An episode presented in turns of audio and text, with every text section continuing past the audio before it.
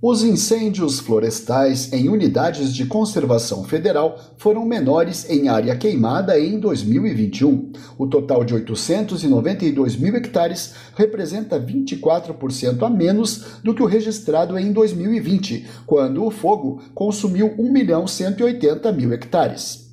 Cada hectare equivale ao tamanho de um campo de futebol. Os dados são do ICMBio, Instituto Chico Mendes de Conservação da Biodiversidade. O bioma mais afetado foi o Cerrado, que teve quase 700 mil hectares queimados no ano passado, quase 80% do total queimado em áreas protegidas no país.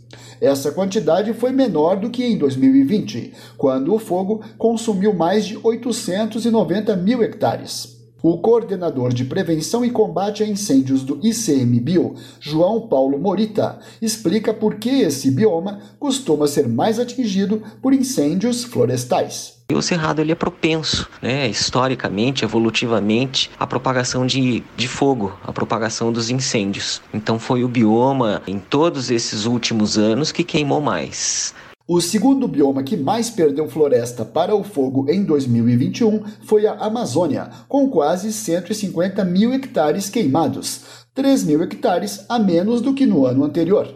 Já no Pantanal e nos Pampas não foram registrados incêndios dos biomas em 2021. Lembrando que esse levantamento é apenas das áreas de unidades de conservação federais, não inclui áreas particulares. Os dados da Mata Atlântica ainda não estão disponíveis.